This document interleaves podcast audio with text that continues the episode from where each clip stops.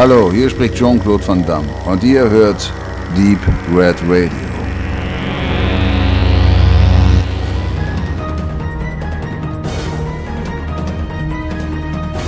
Der Actionfilm Double Team markiert einen Wendepunkt im Schaffen von Jean-Claude Van Damme. Es war der Anfang vom Ende seiner Kinokarriere. Bevor er nach der Jahrtausendwende ins Direct-to-Home-Cinema herabstieg und nur noch für Cameos wieder die Leinwand besuchte. 1995 konnte die Stirb-langsam-Variante Sudden Death die Kassen nur mäßig klingeln lassen, aber im späteren Videothekenverleih und auch im Verkauf waren die besser budgetierten Filme des belgischen Kampfsportstars erfolgreich. Zuvor hatte er die 90er aber fest im Griff. Ohne Ausweg, Time Cop, harte Ziele, Street Fighter und natürlich Universal Soldier waren allesamt international ertragreich. Doch ab 1995 schlug sich die Stimmung um. Woran das liegt, ist vorerst nicht einfach zu erklären, denn seine weiteren Auftritte blieben souverän und qualitativ anspruchsvoll. Ein Beispiel dafür ist Double Team, den Jean-Claude Van Damme mit dem Hongkong-Actionfilmemacher Tsui Hawk als Regisseur verwirklichte. Das Vehikel ist selbstverständlich inhaltlich überschaubar.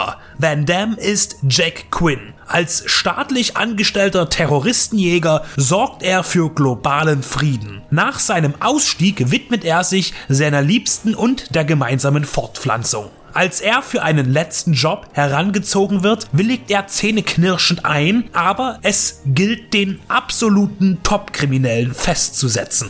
Er verlässt seine trächtige Frau, um kurz für Ordnung zu sorgen, aber wie so oft im Leben läuft nicht alles nach Plan. Und der zu beseitigende Gangster Stavros entkommt der ihm gestellten Falle. Diese schnappt blei- und feuerhaltig zu und aus diesem Chaos geht Stavros Sohn als Kollateralschaden hervor. Nun wird er seinen gesamten Zorn über Jack und seiner jungen Familie ergießen. Bevor Jack aber die Seinen beschützen kann, wird er nach einer Rauferei bewusstlos und landet auf einer isolierten Ex-Agenteninsel, die ihn nicht so einfach freigibt. Die Story stammt von Don Jacoby. Er schrieb als Debüt das Drehbuch für John Badhams Das fliegende Auge, hatte danach eine kurze Canon-Phase und war später mit Evolution und John Carpenters Vampire präsent. Er teilt die Geschichte in drei Akte ein. Zum Anfang der Versuch, Stavros einzufangen, dann Jacks Episode auf dem Veteranen-Eiland inklusive spektakulärer Flucht und am Ende die Rache. Da nicht allzu viel Spannung geboten wird, ist diese Einteilung begrüßenswert, denn sie strukturiert und verdichtet, da man sich dreimal in einem neuen Szenario wiederfindet. Tsui Hark war oft als Produzent bei Filmen von John Woo tätig.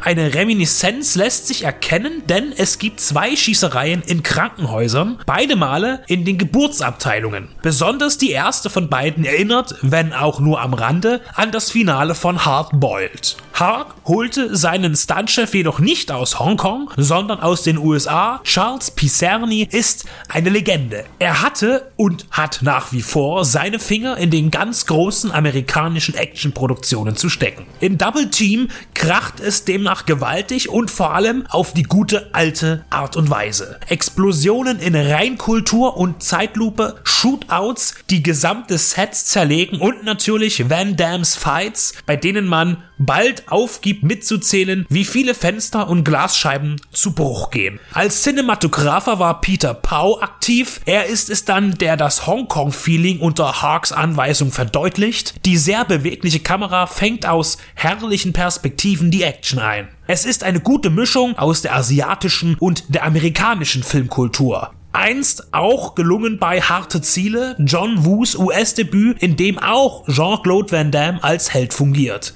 In beiden Fällen, bei Double Team und Harte Ziele, war Moshe Diamond als Produzent zugegen, mit dem Van Damme bei zahlreichen Streifen zusammenarbeitete. Das Konzept amerikanische Produzenten und chinesische bzw. Hongkong-Regisseure sollte aber in der Zukunft nur bei wenigen Filmen eine positive Wirkung haben. Bei Double Team funktioniert es aber und man bekommt das zu sehen, was wichtig ist.